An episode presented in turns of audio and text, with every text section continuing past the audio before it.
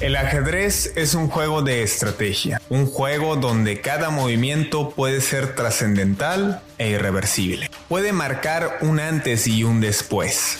Por ello, es fundamental colocar cada pieza en el lugar correcto. Es así como se mueven las decisiones de los grandes líderes del planeta.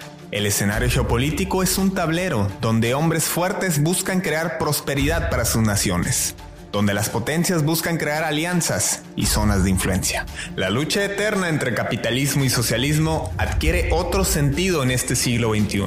Una lucha de poder que se traduce en una terna por imponer un nuevo orden mundial. Una nueva faceta de la Guerra Fría 2.0.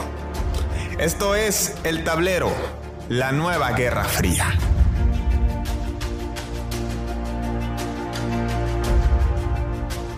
Bahía de Cochinos 2.0. Sí, así podríamos calificar la llamada Operación Gedeón. Una operación que más que Gedeón fue Gedeonda. Pero Gedeonda es lo que diría Nicolás Maduro, quien salió muy campante y acusó directamente al presidente de Colombia, Iván Duque, de ser cómplice de esta operación de una embarcación de 50 personas que pretendía embarcarse en territorio venezolano para pues perpetrar lo que parece ser un golpe de Estado. Pero más allá de eso, el trasfondo es más que revelador e impactante. Un ex militar, un ex veterano de guerra estadounidense, Justin Gradeau, quien pues actualmente se dedica a hacer operaciones compuestas precisamente por mercenarios, y que este señor a través de su empresa Silvercorp muestra y se adjudica junto con un capitán opositor de Venezuela, el señor Jorge Quintero, quienes se adjudican en Twitter el haber perpetrado esta embarcación que resultó un fiasco y que además exhiben un contrato de 212 millones de dólares firmado por el líder opositor y presidente autoproclamado legítimamente, Juan Guaidó. Bahía de Cochinos 2.0. Les aseguro que en estos momentos Fidel Castro se ha de estar revolcándose en su tumba mientras se ríe y recuerda aquel episodio donde los opositores al régimen cubano fracasaron en la famosa Bahía de Cochinos en ese intento de golpe de Estado en 1961. Esto es una muestra nada más de que estamos en la Guerra Fría 2.0. Bienvenidos al tablero. Armando Arjona, Cuéntame, ¿qué te pareció este capítulo? La verdad, todas las situaciones que han pasado entre Venezuela, Colombia y Estados Unidos son dignos de una película estadounidense. Podemos ver por un lado la traición, podemos ver los elementos de, estas figuras que vienen siendo Cybercop, que vienen siendo los mercenarios por parte de Estados Unidos. Y pues por otro lado también podemos ver en concreto el apoyo que dio Colombia más un poco más en concreto el presidente Iván Duque hacia ese movimiento. Así que tiene todos los factores para hacer una película estadounidense. Así es, y es que es la primera pregunta que yo me hago. O sea, ¿había alguien grabando ahí alrededor? O sea, ¿cómo montaron? O sea, ¿cómo explicar que un veterano de guerra que fue a Afganistán, que estuvo en Irak, que coordinó demasiadas operaciones tácticas, tanto para sabotaje, de gobiernos como para obtener petróleo, entre muchas otras cosas, en Medio Oriente, haya fallado en esta operación. Porque no creo que haya sido por méritos propios. El señor demanda que le quedaron mal en el pago. Y yo no sé si Guaidó perdió una gran oportunidad de conseguir su cometido, pero ya analizaremos a detalle más adelante. Por lo pronto, Armando, me gustaría preguntarte, eh, dime una cosa, eh, si alguien estuvo grabando en la Guaida, que nos lo haga saber, la verdad, porque insisto, parece una segunda parte de Bahía de Cochinos. ¿Tienes información al respecto? Sin duda, eh, cineastas como Oliver Stone o inclusive Michael Bay deberían estar detrás de toda esta producción internacional. Pero yo creo que para entender un poco más en concreto todos estos sucesos, debemos de irnos para a, a los antecedentes de este mismo. Y los antecedentes de este mismo fueron desde el 3 de mayo el 3 de mayo, domingo 3 de mayo, en el cual el ministro de Interior y Justicia de Venezuela, Néstor Revol, mencionó que se pretendió una invasión por vía marítima de un grupo de mercenarios procedentes de Colombia, en el cual intentaron ingresar por las costas del estado venezolano La, La Guaira a través de lanchas rápidas. Varios de estos fueron abatidos en el operativo y otros capturados, en el cual se pudo incautar un arsenal de fusiles de asalto. Todo esto dando inicio desde las 4 de la madrugada, lo cual lo sostienen ciudadanos de tal estado La Guaira.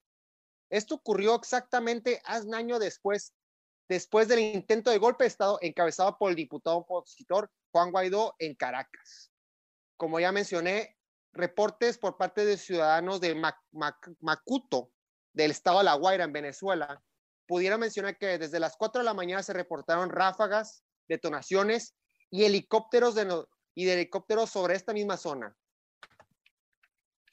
Pues bueno, ese es el informe este, basado en investigaciones del, de la cadena de Russia Today, entre otras fuentes, también el informe de Maduro, que en uno de esos eslabones, pues muestra la documentación de dos miembros que iban en esa embarcación, que destacan porque son parte del grupo de seguridad de Donald Trump y que bueno, eh, si a alguien le gusta ser el principal antagonista o ser la imagen de todo filme o de toda situación televisiva, pues ese es Donald Trump. ¿Qué te parece la postura del presidente de los Estados Unidos? Como ya podemos, como ya pudimos observar en los reportes dados por el, por el ministro de Interior de Venezuela, al igual que la misma postura de Nicolás Maduro, se puede mencionar que Donald, que se puede mencionar que Maduro menciona que desde la visita del primero de mayo, marzo, del año en curso de Iván Duque a Washington, Donald Trump fue el mismo que le instruyó a Iván Duque que tenía que hacer algo al respecto, algo al respecto en contra esta situación venezolana. Y también argumenta que el, que el líder de que el líder de Silvercorp, Estados Unidos, que viene, que viene siendo Justin Trudeau que viene siendo Justin Trudeau, director ejecutivo de Silvercorp Estados Unidos, actúa directamente bajo las órdenes de Donald Trump, que inclusive a la abstinencia del pago, que fue de 212 millones de dólares, el cual nunca se efectuaron, inclusive el pago inicial, que fue de 1.5 millones de dólares, nunca se efectuó.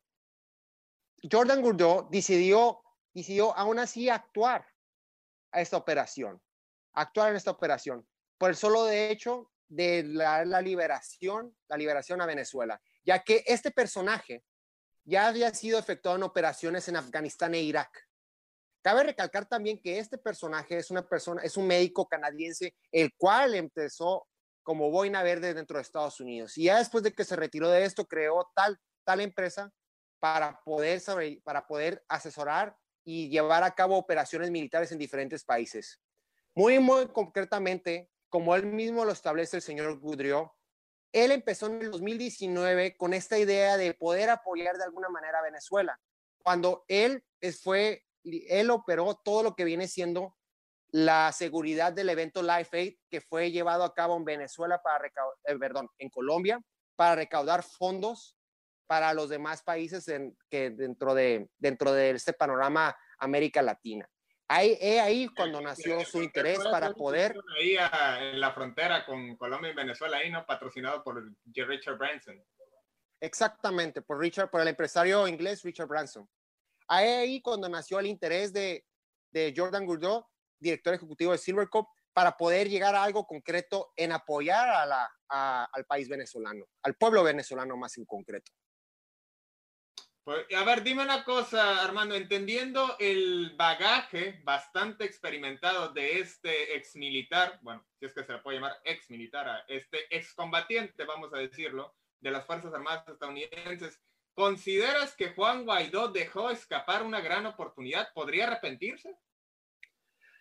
La verdad es que este contrato que fue firmado entre Jordan Guaidó también fue firmado entre Juan Guaidó JJ Rendón, que viene siendo el alto consejero en estrategias de comunicación y seguridad del mismo Juan Guaidó, y lo cual, lo cual establecía una operación militar en contra de Venezuela. Y ahí en este mismo documento se estableció esta cantidad de 212 millones de dólares, lo cual el mismo gobierno venezolano dice que este dinero fue saqueado de la estatal de petróleos de Venezuela todo esto fue y que y todo esto fue publicado por la por la por la por Patricia Poleo, que viene siendo una periodista opositora al gobierno venezolano.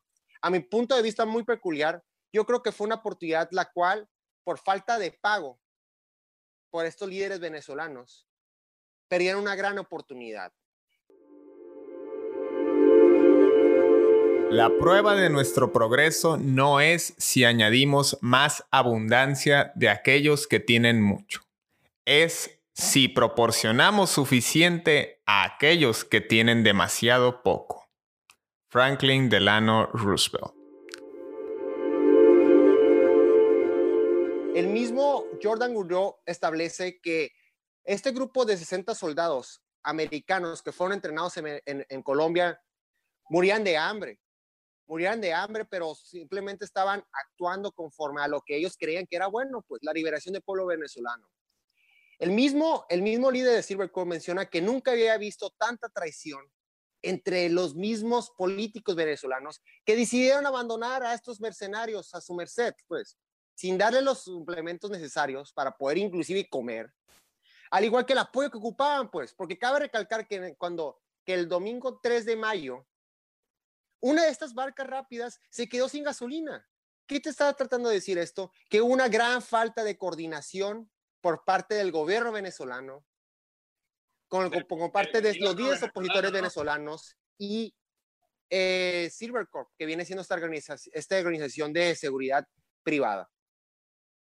Sí, esto queda claro que la oposición desde hace mucho se sabe que Venezuela no está bien constituida, no está bien formada y bueno, aún así Juan Guaidó sigue siendo el principal líder. Pero a ver, dime, precisamente como bien comentas, la embarcación, pues ahora sí que dista mucho de lo que uno pudiera pensar entendiendo el bagaje de este excombatiente, dista mucho de una embarcación bien armada. a ver, ¿qué podemos comentar acerca de los dos eh, miembros del cuerpo de seguridad de Donald Trump que estaban en esa embarcación? Ok, en base a las declaraciones de Maduro, que fue el 4 de mayo, nos menciona que 13 de los detenidos, dos son del equipo de seguridad personal del presidente Donald Trump. Y en esta misma conferencia que dio el presidente Maduro, se presentó documentación de dos de ellos, de dos de estos mercenarios, de nombre Luke Denman y Iron Berry. Presentaron desde sus visas de, sus visas de viaje, al igual que sus credenciales de veteranos, su licencia de conducción y sus credenciales que trabajan en tal compañía de seguridad que es Cybercop. Básicamente, toda su documentación fue presentada por Nicolás Maduro, que a mi punto de vista, igual que comparto con un general el cual se le dio su opinión sobre esta operación, no hubo una, no hubo una estrategia de depuraje. ¿Y a qué me refiero con depuraje? Que no, que estos soldados o estos mercenarios, para más bien decir los mercenarios por lo que son, no hicieron un sistema de depuración, que es la eliminación total de sus identidades al momento de entrar a Venezuela. ¿Por qué? Porque al momento de entrar pusieron todas las cosas, como se dice coloquialmente, de pechito. O sea, la coordinación en la cual existen entre los pescadores, los pescadores y las fuerzas y las fuerzas venezolanas es inaudita. Por eso mismo, la, al, momento de llegar a, al momento de llegar a las costas de tal estado venezolano, la incautación de estos mismos fue, fue inmediata. Y pues los datos de estas mismas personas fue inmediata. Por eso, un día después de, esta, de, esta embarcación, de que estas embarcaciones llegaron a, Venezuela, ya se tenía toda la información concreta de las personas, las, de estos mercenarios que están entrando al país. Así es, ahora sí que hay gente que le es fiel al régimen y pues pobladores locales en las costas dieron el pitazo y permitió que si de por sí no iba bien equipada, pues fácilmente pudieran detenerlos. Ahora cuéntame, se sabe que este grupo de mercenarios, exmilitares, entre otras personas que iban en la embarcación, fueron entrenados en las costas de Colombia, del otro lado de la frontera. ¿Cómo deja parado a esto a Iván Duque? Que entendemos, este, pues ahora sí que es difícil establecer un juicio contra él, pero pues Maduro lo tacha el presidente más farsante. Eh, ¿Es Colombia un país satélite para Estados Unidos? ¿Y qué podría ser Iván Duque? Bajo las posturas del 4 de mayo del presidente Nicolás Maduro, podemos observar que la postura del gobierno colombiano ha sido al margen. Ellos niegan cualquier hecho que los coluda a este mismo, pues. Sin embargo, las declaraciones de los mercenarios capturados e inclusive por el, e inclusive por el líder de Silvercorp mencionan que el entrenamiento sí fue afectado en Colombia, que sí fue afectado en Colombia. Inclusive se menciona que la DEA tuvo participación en esta misma, porque buscó a capos y a cárteles de la Guajara colombiana y venezolana para sumar esfuerzos a este tipo de, a, ese, a, esta, a este ataque por parte de Venezuela. Así que menciona que no nomás estuvieron coludidos Estados Unidos, el gobierno colombiano, sino inclusive narcos y capos de estos mismos países, pues venezolanos y colombianos, todos estos para derrocar al gobierno de Nicolás. Más faltó la FARC ya. No, nomás nos faltó mencionar la FARC. También cabe mencionar que durante este operativo que se llevó a cabo el 3 de mayo, el domingo 3 de mayo, fueron incautados 10 fusiles, una Glock 9 milímetros, dos ametralladoras, que menciona el gobierno venezolano que estas mismas, todo este armamento fue robado del Palacio Federal Legislativo el 30 de abril del 2019. Muy bien, ahora yo te pregunto una pregunta así breve. ¿Quién está más incómodo con este asunto, Mike Pompeo o Iván Duque? Podemos ver que la postura de Mike Pompeo ha sido un poco, fue concreta y fue un poco directa en sus hechos, mencionando que si ellos realmente hubieran tenido una intervención directa, la operación no hubiera dado, no había dado estos frutos. Hubiera sido una operación exitosa. Sin embargo, hay que ser realistas. Si hubiera sido una operación directa efectuada por elementos de la CIA o elementos realmente que están activos dentro de, su, de, su, de sus fuerzas armadas, de, alguna, de algunas fuerzas armadas de Estados Unidos, hubiera sido una operación como él dice, pues realmente hubiera sido algo concreto, por ejemplo, como lo vimos en, con Osama Bin Laden en, en, en Irak.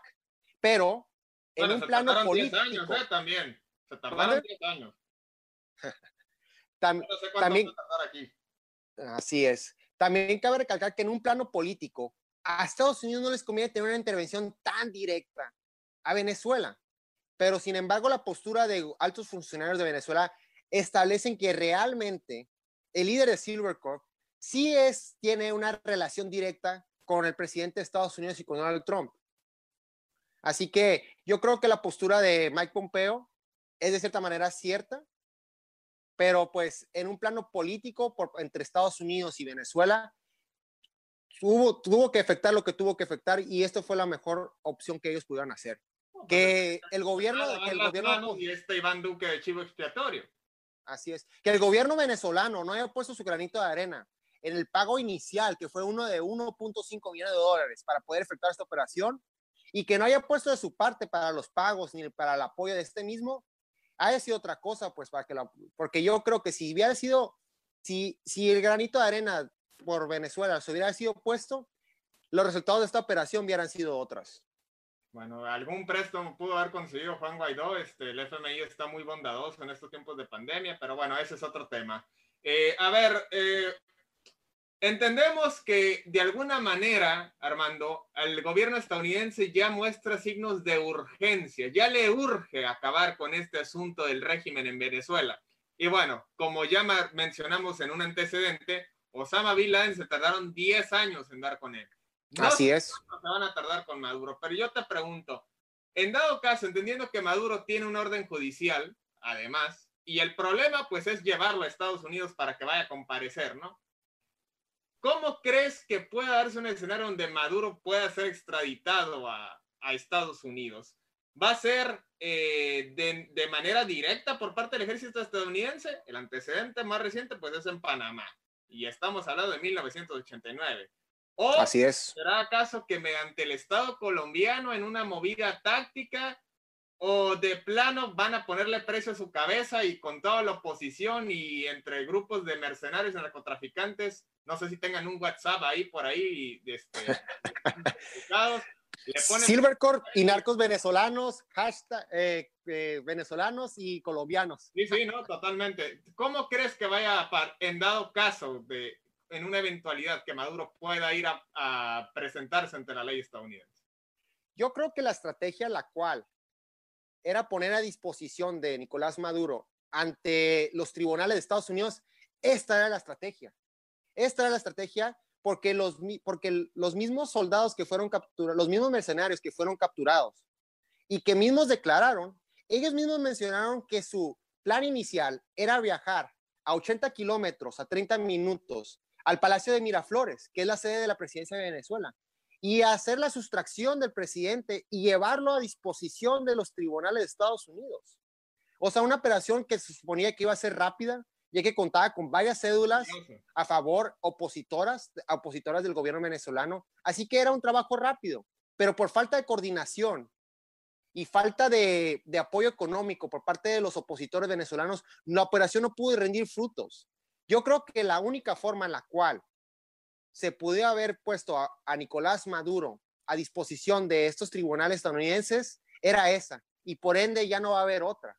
La otra sería una intervención militar por parte de Colombia, pero o por parte estadounidense, pero esto sería una declaración formal de guerra, la cual a mi punto de vista no va a suceder porque si ya tenemos como antecedentes, desde el 11 de diciembre del 2019 ya ha habido el arribo de 40 soldados rusos confirmados desde, desde el 11 de diciembre del 2019. Así que cualquier perpetración o declaración de guerra a mismo Venezuela va a ser una declaración de guerra también a su aliado número uno, que es por este lado, que es por este lado la Federación Rusa, la cual no va a pensar dos veces para mandar aún así más soldados rusos en apoyo a esta misma. Si de por sí estos soldados ya portan uniforme del ejército venezolano, ¿tú crees que no le va a importar traer más soldados rusos, los cuales tienen una excelencia táctica de primer, de primer, ahora sí de primer mundo, para poder conllevar ese tipo de ataques. Que las manos en este intento. Así es, si Estados Unidos y Colombia deciden ensuciarse las manos y declarar una guerra formada ante Venezuela, Rusia no va a empezar dos veces para hacer lo mismo en apoyo a Venezuela.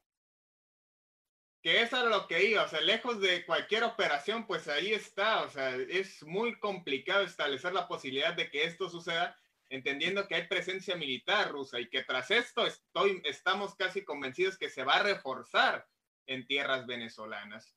Entonces, uh, Armando, ¿qué conclusión sacas de esta comitiva? ¿Cuánto vamos a esperar para que haya otro intento? Porque a lo que veo es, van a tener, si la DEA es muy amigo de las FARC, pues va a tener que negociar y pedirle la cabeza de Maduro, porque es la única manera en que veo que puedan llevar de, a Maduro a Colombia y de Colombia a Estados Unidos. Aquí tenemos tres opciones. Una sería volver a hacer esta, hacer esta operación, que es de sustracción del mandatario venezolano, de una, pero ya hecho con una forma sin, sin intervenir, sin meter financieramente a lo que vienen siendo los opositores venezolanos, sino simplemente una operación realizada por, por Colombia y Estados Unidos, ya sea con la cooperación de narcos de Colombia y de Venezuela, al igual que de fuerzas de inteligencias de Estados Unidos, y quitar por fuera Venezuela, la otra opción sería la declaración formal de guerra, que la veo como una opción muy lejana. Y por tercera opción sería que pues los mismos, los mismos ciudadanos venezolanos, si se levantaran en armas, hicieran un golpe de Estado, un golpe de Estado en el cual ellos mismos puedan dar, dar un golpe de Estado y atacar a, mi, a Nicolás Maduro para poder inclusive si no se acaba con su vida, poner a disposición a Nicolás Maduro a las, a las autoridades americanas para que responda por estos actos. Factor, perdón que te interrumpa, o sea, Maduro eh, con este caso y poniéndole información, las evidencias, porque normalmente pues le encanta declarar cualquier barbaridad este, en todas las redes sociales, incluyendo TikTok, este, pero lejos de ser trending topic en esa red social, con las evidencias puestas quedó muy bien parado y elevó su popularidad. ¿Cómo deja parado esto a Juan Guaidó? No nomás le eleva la popularidad de Maduro a sí mismo. También cabe recalcar que su trabajo de su vicepresidenta, Delcy Rodríguez, de la denuncia que hizo ante la Asamblea General de la ONU, también dejó mucho que pensar a todos los miembros de la ONU, exponiendo estos hechos. Que eso pasó a finales de marzo y nadie se dio cuenta, ¿eh? Así es, nadie se dio cuenta, nadie le dio énfasis a esto. Al igual que nadie le dio énfasis a la, a la aparición de tropas rusas en suelo venezolano, que, estaba, que estas mismas fuerzas rusas están siendo, están, su única meta es atacar a fuerzas antichavistas dentro, de, dentro del suelo venezolano, cosa que ningún medio internacional ha hecho énfasis a estos hechos. Muy bien. Bueno, Armando, este, a ver, ya nada más para terminar, dime, ¿quién le tiene más envidia a quién? Porque mientras ustedes nos están viendo y les agradecemos que nos vean los comentarios, los likes, pues ahorita el tema en México es el asunto de Jaime Bonilla, que va a quedar como gobernador por dos años. Y cuando Maduro le ha de haber aplaudido, porque imagínate, o sea, tomó una, hizo que el Congreso, entendiendo que Maduro mueve el Congreso Santojo, ah, claro, Un Congreso es su propio tablero. No, permítame. Hizo, que el Congreso, que todavía no le pertenecía, votara a favor de él. Eso ni Maduro lo hace. Y ahora, pues lamentablemente, entendiendo que aquí afortunadamente división de poderes, pues la Corte Federal le dio el revés. Entonces, dime, ¿quién le tiene más envidia aquí? ¿Bonilla Maduro o Maduro Bonilla? Porque Bonilla quiso de dos a cinco años y no pudo. Y Maduro, pues ya lleva dos reelecciones y quién sabe cuándo vaya a parar.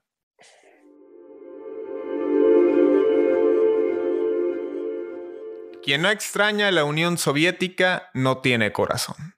Quien la quiere de vuelta no tiene cerebro. Vladimir Putin.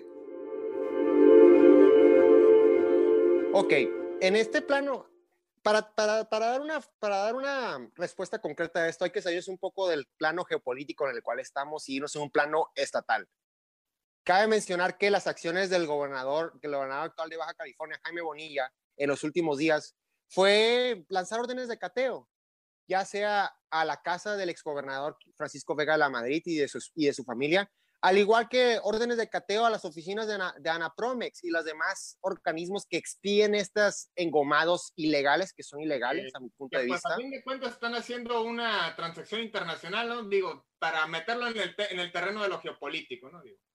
Exactamente, es, es eh, tienes razón, o sea, considerándolo en un tema geopolítico, como tú mencionas, son papeles los cuales da la introducción formal, formal, de un bien de otro país a nuestro país, pues, la inducción formal y legal de este mismo, pero no lo sabe, pero no sabemos. Cabe mencionar que estas dos órdenes, estas dos, dos órdenes de cateo efectuadas a las oficinas de la Francisco, y, y al exgobernador Francisco Vega La Madrid, simplemente es una estrategia política, una estrategia política porque, por un lado, podemos ver que el abogado, representante de Anapromex, es sin más y menos que el candidato a la gobernatura de Baja California por parte del PRI, Acosta Fregoso. Y por el otro lado podemos ver que pues es, en contra del ex, del, ex, del ex mandatario Francisco Vega La Madrid. Simplemente fue una venganza política a mi punto de vista, que el cual no se le efectuó. ¿Por qué? Porque esas acciones no son, no, no, no, no, no crean nada de conciencia, o más bien no crean un criterio hacia los ministros de la Suprema Corte de Justicia de la Nación, porque ellos tienen que dar sus fundamentaciones en base argumentaciones jurídicas y fundamentaciones jurídicas, que son totalmente independientes de las acciones de su gobierno. Así como lo pudimos observar en el Pleno de la Suprema Corte de Justicia de la Nación hace, hace, unas horas, hace una hora, por así hace una hora, pudimos ver que sus resoluciones fueron en pases a, a, lo que marca la misma Constitución, que ellos, cito textualmente, fue, fue un acto de totalmente inconstitucionalidad. Así lo reiteraron los 11, así lo reiteraron los 11 ministros de la Suprema Corte de Justicia de la Nación. Así que, volviendo al tema que, que es el programa, que es, que es el tema de Venezuela, que si quién está realmente enojado, si Nicolás Maduro o Jaime Monilla, porque no se le efectuó lo que ellos deseaban, yo creo que está un poco más molesto, pues, en un plano a larga escala, Nicolás Maduro. Bueno, pues lo cierto es que estas tácticas aquí simplemente es para poner contexto, dos conceptos, certeza jurídica y soberanía. Aquí no nos andamos con que inclinando por una u otra. No podemos apoyar los atentados contra la soberanía que están cometiendo en Venezuela, pero tampoco apoyamos que haya un régimen donde no haya división de poderes y donde pues se pueda mover el Congreso Santojo, ¿no? Nada más para clarificar ese punto. Cabe recalcar también que si la, si la Suprema Corte de Justicia hubiera dicho sí a esto, hubiera sido un parteaguas para que los demás, los demás gobernadores de los diferentes estados puedan hacer lo mismo, que esto está un atentado contra la misma ciudadanía y contra la misma democracia, porque nosotros como ciudadanos votamos por un determinado tiempo, por un determinado tiempo que van a estar nuestros gobernantes. Y es muy injusto. Y, no tiene nada de malo que, es que la gobernatura debiera ser cinco años, pero que hubiera sido establecido antes de las elecciones. Que la gente que salió a votar a las urnas hubieran tenido el contexto completo de, de, del tiempo en el cual iba a estar este gobernantes. No cambiarlo ya una vez que ganaron, pues. Eso es totalmente inconstitucional y es un atentado contra la democracia, al igual que las acciones de Nicolás Maduro. política que hubiera reforzado, pues, todas esas teorías de conspiración en las que dicen que el partido está en el poder en México, pues tiene vínculos pues con acá, con este, con el farsante este que tanto este, les gusta mencionar en TikTok, ¿no? Ah, claro, claro.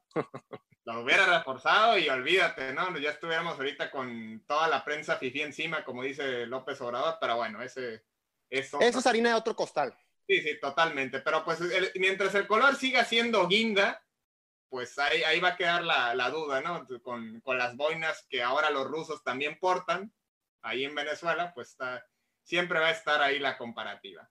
Bueno, hemos terminado este capítulo de la Guerra Fría 2.0. Sí, señores, se repitió lo de la Bahía de Cochinos. Habrá que, yo creo que este, habrá que mandarle un telefonazo a Raúl Castro, este, que nos comente. Este, porque sin él vivió en carne propia esa expedición que fue un fracaso este, por parte de los opositores.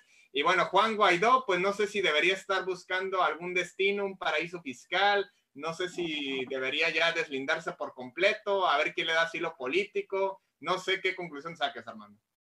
Yo creo que más allá de el dinero que tendrá en sus bolsillos, de en vez de buscar un paraíso fiscal en el cual debería irse o buscar algún país en el cual lo va a recibir, debió de haber pensado más inteligente como un empresario y, ver esta operación como una inversión, una inversión a corto plazo, porque literalmente era a corto plazo, y aprovechar que Silvercorp se puso, los puso en charola de plata, pues, que inclusive que no dio el pago inicial. Aún así, por los ideales del líder de Silvercorp, decidió continuar con esta operación. Y si hubiera dado ese apoyo económico, la situación hubiera sido totalmente diferente para él y a sus llegados, ya sea Jorge Vergara, el diputado de Venezuela, JJ Rendón, que es el asesor de, asesor de Juan Guaidó, y pues Juan Guaidó mismo, estuvieran en otro plano actualmente. Así que, a mi punto de vista, yo perdí una oportunidad muy importante para hacer un cambio en su país y pues y con esas acciones demostró que él no, no ve para su país, sino ve para un tema personal no más.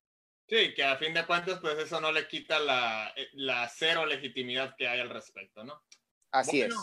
Queridos amigos, nos tenemos que despedir. Armando, te mando un abrazo. Esto fue El Tablero, la Guerra Fría 2.0.